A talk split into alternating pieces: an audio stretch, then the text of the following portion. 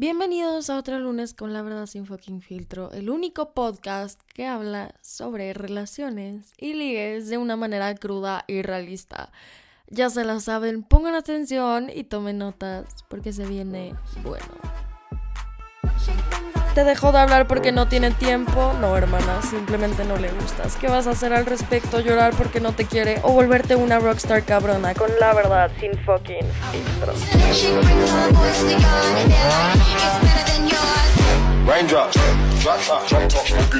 Gente bonita, ¿cómo están el día de hoy? Espero que estén en el punto más rockstar posible. Yes, sir. Bienvenidos a otro episodio más. Como ustedes bien ya saben, algo en lo que yo podría decir sin pelos en la lengua es que soy experta en el tema de relaciones tóxicas. Justo por eso creo que yo llegué al punto donde las domino tan perfectamente bien que puedo oler una a tres fucking kilómetros de distancia, bro. Pero sabes qué, la verdad es que no siempre ha sido así. No siempre he sido un detector de altos parametrajes de toxicidad. In fact, antes me encontraba constantemente inmersa en ese tipo de relaciones y situaciones. Porque siendo sincera con ustedes, ese rush de adrenalina que te da un niño tóxico puede llegar a sentirse muy bien, ¿o no? Pues esa es la idea que nos han vendido todos los medios de comunicación sobre todo la industria del cine y de la música. Nos han metido tanto esta idea a la cabeza que tarde o temprano terminamos lidiando con un güey así. Y no, niños, ustedes tampoco se quedan atrás. Porque pasa exactamente lo mismo con las niñas tóxicas. Nos vendieron esta idea romantizada as fuck de que podemos cambiar a una persona tóxica. Y the truth is que simplemente es un cuento muy barato que nos gustó. Claros ejemplos de esto son La Bella y la Bestia, porque si te pones a analizar la película realmente a fondo y te das cuenta del argumento y la narrativa que tiene toda esta película, La Bestia tiene claras tendencias de anger issues e indicios de violencia, se demuestran literal a lo largo de todo el film. Y sin olvidar que, aparte de secuestrar al papá y tratarlo horrible, también secuestra a Bella. Y tras pasar la película, ella hace que él cambie y que toda la amargura que tenía dentro de él desaparezca. After es otro claro ejemplo. El típico fuckboy que no solo se cogió a esta vieja por una apuesta, güey. O sea, ¿cómo en la vida puedes perdonar eso? Pero bueno, eso ni siquiera es todo. O sea, la trataba del culo. Posesivo, manipulador, tóxico, y ella le perdona todo. Y en la película ni siquiera, o sea, lo muestran tal cual como en el libro. En el libro es mucho más explícito todo este trato de toxicidad. ¿Y qué pasa? Tessa cambia a Harden. Fifty Shades of Grey. El tema aquí no son las prácticas masoquistas que tienen. Eso no es el problema, güey. Hagan de su vida sexual un papalote si quieren. El problema es que Anna se mete a una relación donde Christian no le da un compromiso completo. Y ella sí lo quiere. ¿Y qué pasa? Ella tiene que someterse a todas las prácticas que le satisfacen a este güey y él ni siquiera puede dar su brazo a torcer para hacer el mínimo esfuerzo con ella. Y ella no obtiene nada a cambio, más que un hombre narcisista. ¿Y qué pasa al final? Otra vez la misma historia mierda de siempre. Christian termina cambiando por amor.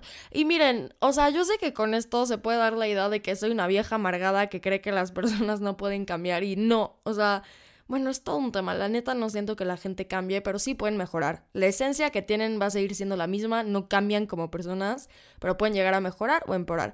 Ese no es el punto. Lo que me causa un chingo de conflicto es cómo romantizan tanto la idea de un amor tóxico y como todos nosotros ya tenemos esa idea bien fucking metida.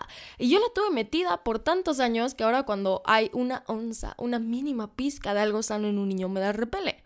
Lo sano me huele a detergente y lo tóxico me huele a flores y frescura, cabrón. Y eso está mal, porque por eso terminamos adictos a personas tóxicas. Porque, güey, es una droga. Por más pendejo que suene, hear me out, porque cada vez va teniendo más sentido. ¿Qué pasa con la gente que empieza a fumar? Al principio, como cualquier otra persona, no les gusta, güey. Se ahogan, tosen, no le agarran la onda porque, o sea, fumar es un gusto adquirido, ¿sabes?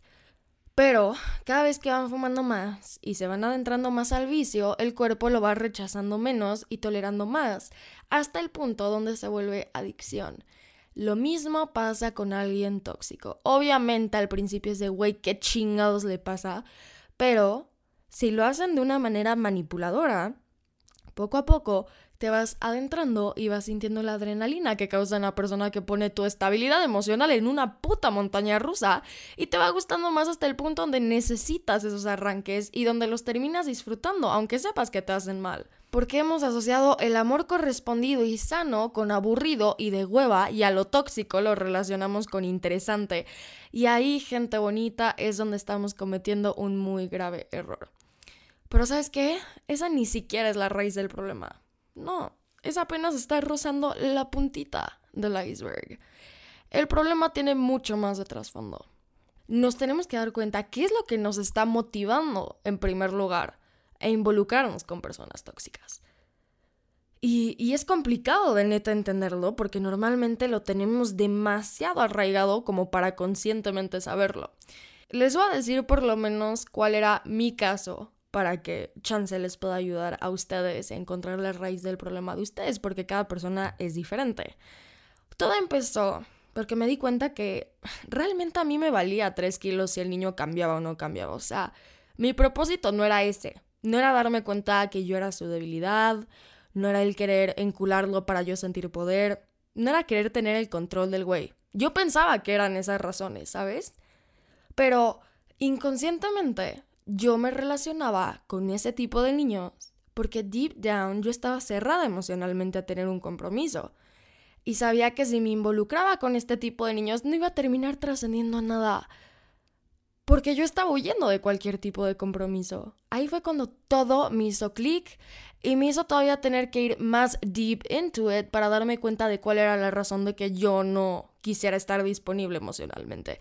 Y bueno, esa es otra historia, pero por lo menos eso fue mi caso. O sea, no era una cuestión de ego o de diversión o de estar aburrida o de poder o de control. O sea, sí, pero esa no era la razón principal. La razón principal es que yo estaba huyendo del compromiso y al involucrarme con niños que eran así, básicamente yo estaba comprando un ticket asegurado de que no iba a tener un compromiso, ¿sabes?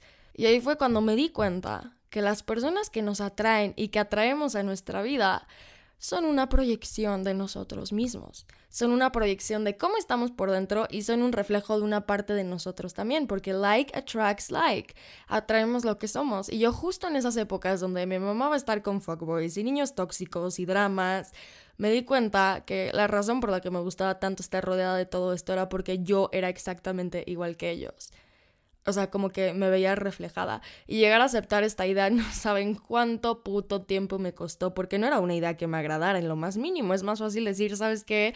La neta me da hueva tener algo ahorita y quiero pasármela bien y me gusta tener el control con los niños este jueguito de poder y no sé qué, que realmente aceptar el hecho de que yo me veía reflejada en ellos, porque yo me estaba autosaboteando de tener un compromiso, por tenerle miedo al compromiso y estar huyendo de él constantemente. Y ahorita, aunque las montañas rusas emocionales me siguen mamando y sigo teniendo cierta codependencia en ese feeling, ya no estoy interesada en involucrarme de más con niños así. Obviamente, si es para el rato y por desmadre, es otra historia. Pero, o sea, a nivel general de estar involucrándome en cuanto a tiempo y atención y todo eso, ya no es mi tipo de target. Porque ¿saben qué fue lo que pasó conmigo? Es que me volví cada vez más experta en manipularlos y en jugar con ellos y me volví experta en que se terminaran enculando de mí, que al final me terminó aburriendo ese lifestyle, la neta. Y como les digo, sí, sigo ligando casualmente y sigo interactuando con niños que son así, pero ya no con el mismo objetivo de antes. Estoy mucho más desapegada a ese tipo de situaciones o dinámicas ahora que antes, porque, no sé, o sea, too much drama. Ahorita simplemente prefiero lo que no me cause conflicto emocional y ya. Ya no tengo esta necesidad de querer ganar porque ya no estoy completamente cerrada a un compromiso. Ya me di cuenta cuál fue la razón que me hizo cerrarme y trabajé en eso. Y ahorita no es que esté buscando algo serio de que puta, güey, necesito tener un novio. No, pero tampoco estoy cerrada a que si conozco a alguien y me mueve y yo le muevo y nos gustamos y simplemente las cosas fluyen y hay química y todo se da, pues que se dé, ¿sabes? Y antes sí.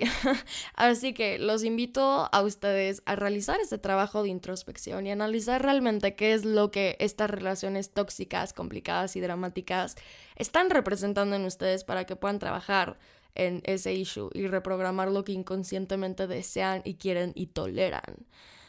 Ah, puta, empezamos fuertes en este episodio, ¿eh? Entonces, ¿qué les parece si cambiamos de tema? Y platicamos acerca de uno que me han pedido, puta, un chingo. Porque, güey, la neta, me mama el chisme. Y no me mientan y me digan que ustedes no, porque los conozco, cabrones. Justo este tipo de temas del cual vamos a hablar me hacen chismear rico. Y me lo han estado pidiendo mucho. Entonces, como ya les dije, aquí lo tienen, finalmente. ¿Están listos? Saquen su plumita, saquen su cuaderno. me encanta hacerlo de misterio, güey. Neta, me encanta que sufran, que no sepan de qué voy a hablar, que estén al pendiente. ok, ya, too much. Vamos a hablar de ser el cuerno en una relación. Chan, chan, chan. ok, güey, este es todo un puto tema, cabrón, porque depende mucho del contexto. Yo sé que hay hijos de puta y también hijas de puta que tienen novia o novio y nadie pinche sabe, güey, porque la tienen más oculta que pinches Narnia, cabrón. Y, güey, para, para la gente que está en una relación así, ¿qué haces metida o metido con un güey o con una vieja que, que, o sea, que te ocultan? Neta, ahí digo como, güey, las señales las tienes enfrentito. O esas personas que están con un güey que neta tiene una fama de ser un hijo de la chingada, un fuckboy que, no sé, anda de niña a niña. O igual, una vieja así fuck girl que anda de way en way. ¿Por qué chingados se meten a una relación con una persona así? O sea, genuinamente no entiendo. No entiendo, porque obviamente si te metes con una persona de la chingada, te va a terminar poniendo el cuerno o haciendo algo. O sea, es, es ticket asegurado. Pero ese no es el tema. Y sé que en estos casos, como les digo, a veces uno no sabe, o sea, genuinamente no sabe, y se termina metiendo con alguien que es una mierdita, y mil tiempo después se enteran de la existencia de su pareja y es como, bro, neta, neta cabrón. También está el otro contexto que es cuando sí sabes que está con alguien más y aún así ahí vas de pendeja, ahí vas de pendejo a meterte con la persona. Ok, antes de desenlazar estos casos, hombres, mujeres, si van a poner el cuerno, si no les gusta la monogamia o monogamia, X, ¿me entienden? Si tienen el porcentaje de hormonas más altas que el porcentaje de inteligencia y fidelidad, no se metan a una puta relación. Neta, no es difícil. Aprendan a estar solos. Pueden estar en su desmadre si están solteros. Nadie los va a criticar, güey. Nadie. Pero si ya te estás metiendo con una persona para tener algo bien y aún así tienes el cinismo, cabrón, de ponerle el cuerno, tienes pedos en la cabeza. Así que bueno, ahora sí, vamos a hablar del primer caso, que es cuando no tienes ni puta idea de que este güey o esta vieja tenían pareja. Eso rimó. Mira, me da igual si te enteraste un día después, una semana después, un mes después, pero güey, ese güey o esa vieja los mandas pero a la chingada, cabrón. Nada de, ay, es que me terminó gustando y dice que va a cortar a su novia porque me prefiere a mí. O, ay, es que tenemos una conexión increíble y esta niña me dice que a mí me ama y a su güey no. Y bla, bla, bla, bla, bla. ¿Me entendiste? Porque güey o vieja que tienen pareja y les ponen el cuerno, también lo van a hacer contigo. Y más si tú eres el puto cuerno. Se llama karma, cabrón. Aparte, la neta, qué mal pedo que si este niño o esta niña no respeta a su novia o novio, tú tampoco lo respetes. Digo, ya sé que no le, o sea, no les debes nada, pero no se vale, güey. O sea, tantita empatía. No es la única persona en el mundo que te va a tirar el pedo y que chinga rico. O sea, por Dios, please, no se pongan en un mood demasiado desesperado la neta. Y mira, ya si, si esto no es razón suficiente para alejarte de la persona, si genuinamente la pareja de la otra persona te da igual, cabrón, entonces hazlo por ti, tantita madre. A menos que te guste que te usen de, de plato de segunda mesa y dejarte y ponerte literal para que te usen. Si te gusta y lo disfrutas y dices, güey, sí, me encanta ser la segunda opción, me encanta que me den las obras, güey, adelante, cabrón, eso habla de tu amor propio. Pero, güey, si te quieres tantito, te aseguro que con esto que te acabo de decir le vas a pensar dos veces antes de volver a hacer algo con este cabrón o con esta vieja. O sea, yo sé que a veces la hormona está muy heavy, pero güey, ya te dije, o sea, ni que estuvieran tan desesperados ustedes que escuchan este podcast, que son unos cabrones, que tienen opciones como para meterse con ese güey o esa vieja que justamente no está disponible. Así que yo sé que no es tu culpa el no haberte enterado, yo sé que la otra persona es una mierda, pero si lo vuelves a hacer sabiendo ya la situación, entonces es tanto culpa tuya como culpa de, del güey o de la niña. Entonces, bueno, en el segundo caso de que tú ya sabías, güey,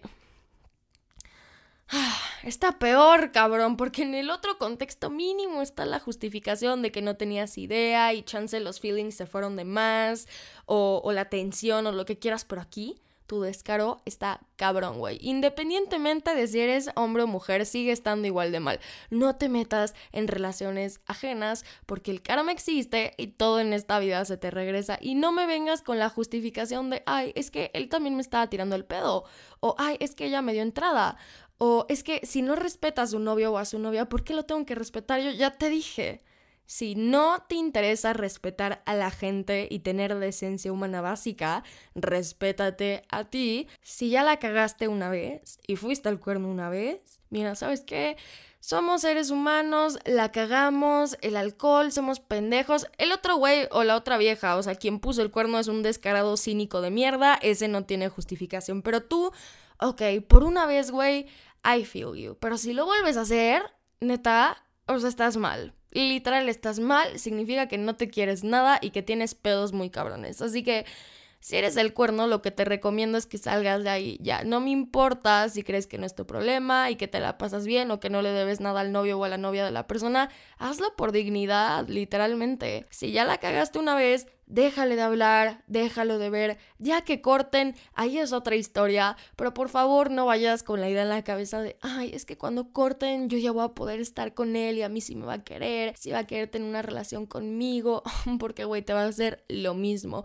Una persona que pone el cuerno una vez, lo vuelve a hacer y lo vuelve a hacer y lo vuelve a hacer hasta que neta haya algo en su cabeza que le dé un switch, hasta que aprenda la lección y no la va a aprender contigo. Entonces, si cortan, te puedes meter todo lo que quieras con este güey o con esta niña, pero no pretendas que va a pasar algo serio o que te va a tratar bien, porque cómo la gente trata a los demás es un reflejo de cómo eventualmente te va a tratar a ti. Y niñas y niños a los que les pusieron el cuerno, solamente les voy a decir un comentario. Si te enojas con el cuerno, pero sigues estando con tu novio o con tu novia, en primer lugar, no tienes derecho a enojarte con la persona que fue el cuerno. Porque, güey, como dije, poner el cuerno es de dos. Tanto tu pareja como el cuerno tienen la culpa. Así que no te desquites solamente por una de las dos partes involucradas y luego no hagas nada al respecto. Gracias, sé coherente. Pero bueno, gente, quiero contarles algo. Algo con lo que constantemente mis amigos me hacen bullying. No saben cuánto. Me encanta que hagan esto. Y es la serie de videos que hago en TikTok de cómo poner a un niño así, cómo hacer que la otra persona sienta maripositas, la, la, la. Si ya me siguen y consumen mi contenido sabrán de qué estoy hablando. Pero ¿saben qué? Aunque me bulen de esto imitando mis videos, y me da risa, de hecho, porque lo hacen muy bien, güey. Sé que funciona lo que les digo, caray. Porque le guste a quien le guste, nunca me ha fallado.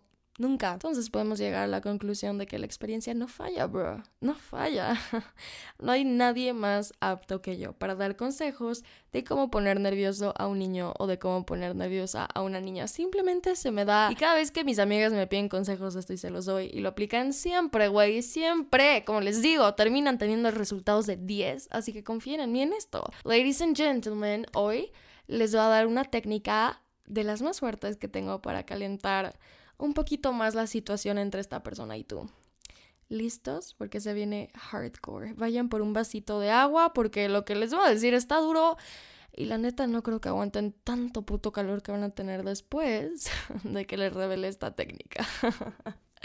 no es pedo, pero a ver. Ok niños, voy a empezar primero por la técnica que les voy a dar a ustedes y después niñas les voy a dar otra para que también la puedan aplicar. Entonces, Muchos niños creen que más significa mejor, que más intensidad es mejor, que más fuerte es mejor, que más rápido se den las cosas mejor. Y déjame decirte que en realidad no es así para el cuerpo de ninguna niña. Y no solamente, o sea, hablando del cuerpo, sino psicológicamente. Yo sé que probablemente así funciona con los niños, que les gusta que las cosas sean más rápidas en general, pero Así no funciona con una mujer. El truco para calentar bien a una niña y que al día siguiente le queden temblando las piernas. No, es broma. Es broma, mamá, es broma. No, si quieren saber cuál es el truco para calentar a una mujer y que al día siguiente vaya y le cuente a sus amigas lo increíble que estuviste, es hacerte la idea de que en realidad menos es más. ¿A qué me refiero con esto? Miren, yo sé que cuando están saliendo con un ligue o cuando están con su galana o novia, les mama y se les hace guapísima y les encanta y quieren hacer todo en cinco minutos y agarrar lo que puedan y tocar todo porque son seres extremadamente visuales. Y sabes qué, está bien. Pero güey, si vas y le preguntas a cualquier niña, o sea, de que, oye, ¿qué prefieres? ¿Las cosas de que más lentas, poquito a poquito o todo de que rápido?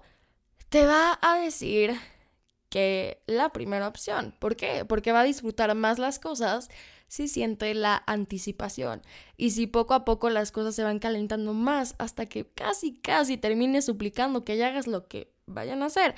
100% güey, es una fucking regla y te lo digo no solamente porque funciona conmigo, sino porque todas mis amigas están de acuerdo en esto y porque sé que es real, psicológicamente hablando, como les digo. Entonces, ok Jessica, ¿Sabes qué? Ya capté, menos es más porque genera anticipación. Ahora, ¿cómo hago para darle ese momento de anticipación? Básicamente empezando poco a poco. Por ejemplo, si sabes que ya te la vas a chingar, empieza primero solamente besando los labios y chance agarrándola de la cintura, ¿sabes? Algo mucho más tranquilo, mucho más inocente, con un ritmo más lento y más suave. Después, no sé, empieza a meter tus manos por la parte de atrás de su blusa o lo que sea que traiga puesto. Y mientras te la sigues dando, empieza a hacer cariñitos, besitos y lentos, subiendo y bajando por la espalda. Después aparta hacia atrás el pelo que traiga enfrente y empieza a besarla desde la comisura del labio, pasando por la mandíbula, bajando hasta el cuello, subiendo hasta el lóbulo de la oreja, y ahí puedes empezar a incorporar sutilmente la lengua. Mientras haces eso, vela acercando más hacia ti, ve tocando sutilmente otras partes de su cuerpo, como sus piernas, su cadera, la cintura, el culo. Recuerden todo con consentimiento. Ve tocando y acariciando su muslo cada vez más intenso mientras vas subiendo tu mano y cuando tu mano llega ya sabes dónde, toca de manera suavecita y rozando apenas para después quitar tu mano y seguir tocando otras partes del cuerpo. Luego empieza a dártela más duro, más intensamente. No seas que se suba o se sienta encima de ti, acerca su cadera hacia atrás y hacia adelante. Y la niña con todo esto, poco a poco, está teniendo ese momento de anticipación que les digo que es súper importante porque quiere cada vez que pase más y más. Y mientras la anticipas, también le estás dando chance para que se caliente y haces que se vaya sintiendo más cómoda. Entonces, conclusión de esta técnica, todo se trata de siempre mantener ese momento de anticipación con la niña sean lo que sean, sean ligues, galanes, novios, literal, obviamente en distintas medidas para no caer en la monotonía, pero sí es súper importante que por lo menos las primeras veces que te la das o que fajas con ella, o sea, le hagas ver que sí sabes lo que estás haciendo y que no estás todo desesperado y puberto hormonal, ¿me explico? no te digo que no puedas ser horny, eso está más que perfecto, de hecho está bastante bien. Simplemente aprende a saber cómo hacerlo de la manera más satisfactoria para ella y para ti también. Pero bueno, ok, ahora niñas, les toca a ustedes a ver qué pedo. Mira, la técnica de hacerte del rogar y hacerte la ultra mamona y ultra difícil o el típico de tira y afloja ya es muy 2015, güey. no funciona y creo que en la vida ha funcionado. O sea, aburre, cansa, no genera tensión porque desespera, ¿sabes? Así que quítense esa idea de la cabeza porque no funciona. Es como en una película de terror, si todo el tiempo estás en suspenso y no sabes cómo manejar bien ese suspenso, te vas a terminar desesperando porque no está pasando nada en la película y sientes que todo el tiempo va a estar el punto donde va a llegar el clímax y nunca termina llegando. Entonces dices, güey, qué pinche película que no sabe narrar la historia, básicamente. No te estoy diciendo que le des todo fácil y rápido a la primera, o que sea súper predecible, tipo, igual el, mismo ejemplo en la película de terror, que ya sepas todo lo que va a pasar, que los jump scares estén súper mal hechos porque quieren apresurar todo. No, porque tampoco se trata de que hagas cosas que no quieres O sea, para darle algo al güey, ¿sabes? O para generarle lo que sea a tu audiencia. Por eso es que les tengo esta técnica 10 de 10, chef kiss, que nunca en la vida te va a fallar con ningún güey. Por más guapo, por más serio, por más imposible que tú creas que sea, va a caer redondito. Y la técnica es la técnica de provocar con inocencia, de seducir con inocencia. Si de por sí el hecho de provocar a un niño en sí, a ellos siempre, sea como sea, les va a mamar, imagínate haciéndolo como si fuera sin querer. Hay cierta maldad en eso que les va a encantar otro pedo, porque para los niños hay algo muy fucking sexy en una niña que les esté insinuando o seduciendo como si ella no estuviera dándose cuenta de que lo está haciendo, como si fuera sin querer o por naturaleza, ¿sabes? Ahora, tienes que saber hacerlo de una manera sutil para que no se vea forzado, claro, y que no sea cringy como Debbie Ryan haciéndose el pelo hacia atrás. Les voy a pasar algunos ejemplos para contextualizar mejor. Entonces, primer ejemplo. Entonces tienes que estar frente a frente a este güey y vas a hacer que algo se te caiga disque accidentalmente, pues en realidad lo vas a tirar. y cuando te agaches para recogerlo, vas a detenerte con una de tus manos agarrando su pierna. Y ya que recojas lo que sea que agarraste del piso, vas a voltear a ver hacia arriba, sonriendo, manteniendo contacto visual. Y al ir subiendo, después de recoger lo que sea que se te cayó, vas a deslizar tu mano por toda su pierna. Y si te pregunta como, oye, ¿todo bien? O como que te hace un comment como flirty, tirando el pedo y así, ponte como nerviosa y ríete como de no sé qué estás hablando. O sea, de verdad no sé de qué hablas, no sé qué hice, ¿sabes? Esto está como que estás oprimiendo tu energía femenina y, y como esta parte un poco más sumisa y entonces él va a sentir como esta masculinidad y este control y este sentido de dominancia. Si está sentada en sus piernas, suponiendo que, no sé, van en un coche muy aplastados y tienes que irte encima de sus piernas, lo que vas a hacer es pararte tantito, como que acomodándote, y cuando te vuelvas a sentar, te vas a acomodar en él, pero ya sabes dónde, justo entre sus piernas. Y si ves que se pone nervioso o que se está riendo, dile como, ay, perdón, te estoy lastimando algo, mientras como que te sigues acomodando. Puta, güey. Se van a mindfoquear Deli con esto. Y por último, el último ejemplo que les voy a dar. Si están platicando de lo que sea, él te está haciendo la plática, ¿no? Juega con algo entre tus labios. Puede ser con un popote, biodegradable para que no me cancelen. puede ser con un masking, puede ser con tus dedos, puede ser con, no sé, güey, tu collar, lo que sea. Pero hazlo como si fuera por inercia y no te estuvieras dando cuenta. Al momento en el que estás jugando con algo entre tus labios, estás haciendo que el enfoque de atención sea tu boca. Y obviamente le van a dar ganas de chingarse contigo. O chance no le dan ganas, pero lo va a pensar, lo va a asociar. Cosas así, como los ejemplos que les acabo de dar, activan su instinto de cazador y te va a traer 100 veces más ganas de lo que te traía porque no lo estás haciendo directo, estás como que haciendo estas cosas que se ven muy inocentes y que se ven cero planeadas y cero estratégicas, pero que hacen que él te asocie a algo sexual o físico contigo o algo en sí horny. Entonces, aplica 100%. Niños, díganme por DM qué onda con lo que les estoy diciendo, porque estoy segura que todos aquí van a estar babeando de que puta, si mi crush hiciera eso, uff. Así que confírmenme por Insta, manden un mensajito. También niñas, con lo que les dije a los niños de la técnica de anticipación, díganme por Insta qué les parece, si creen que es verdad o no. Hagamos de estos temas una conversación. Ok, Vamos a cerrar este episodio con un tema que...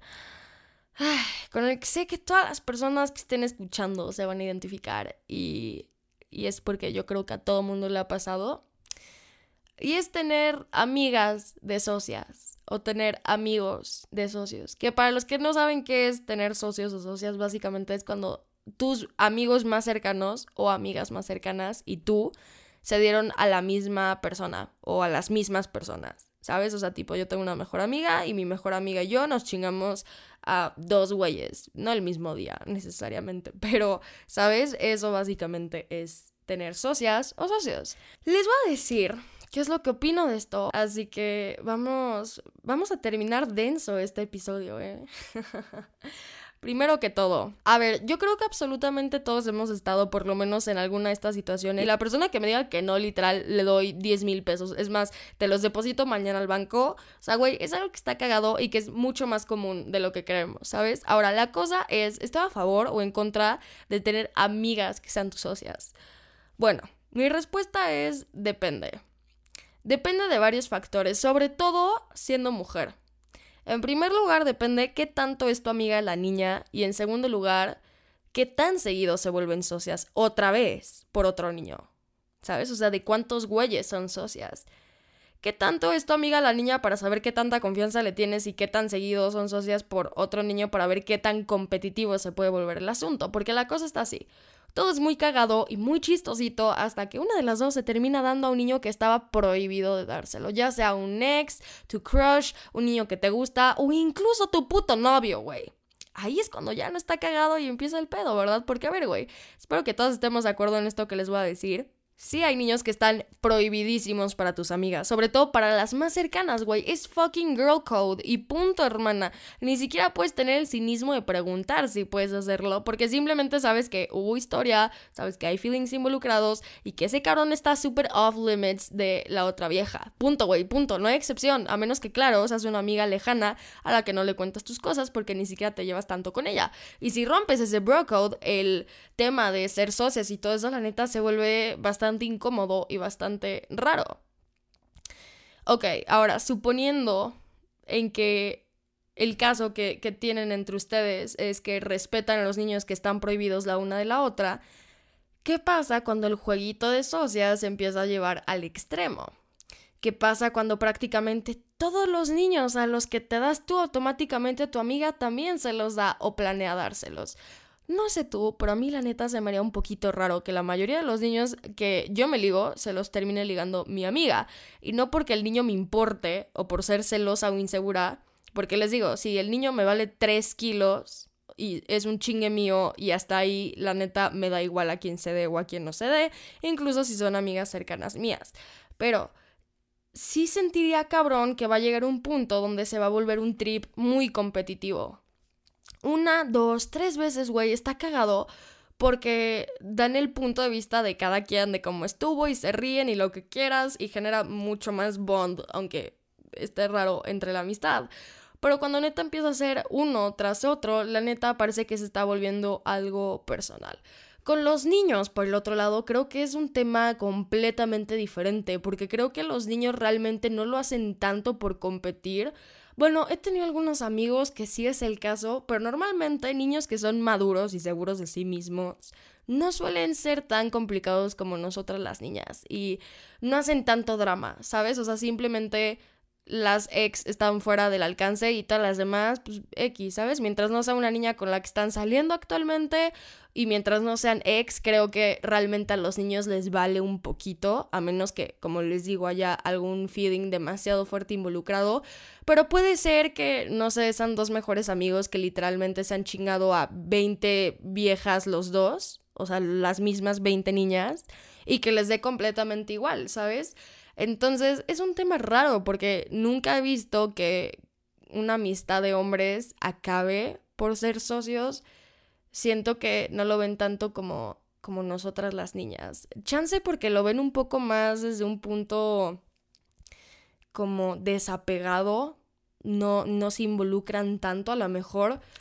Pero bueno, gente, eso es todo el episodio de hoy. Espero que les haya encantado. Espero que, que básicamente ya se den cuenta de que no es bueno romantizar relaciones tóxicas, de cómo evitar ser el cuerno, de cómo calentar esa niña o ese güey que te gusta y de, de si deberíamos tener socias o socios o no. ¿Ustedes qué opinan? ¿Qué opinan al respecto?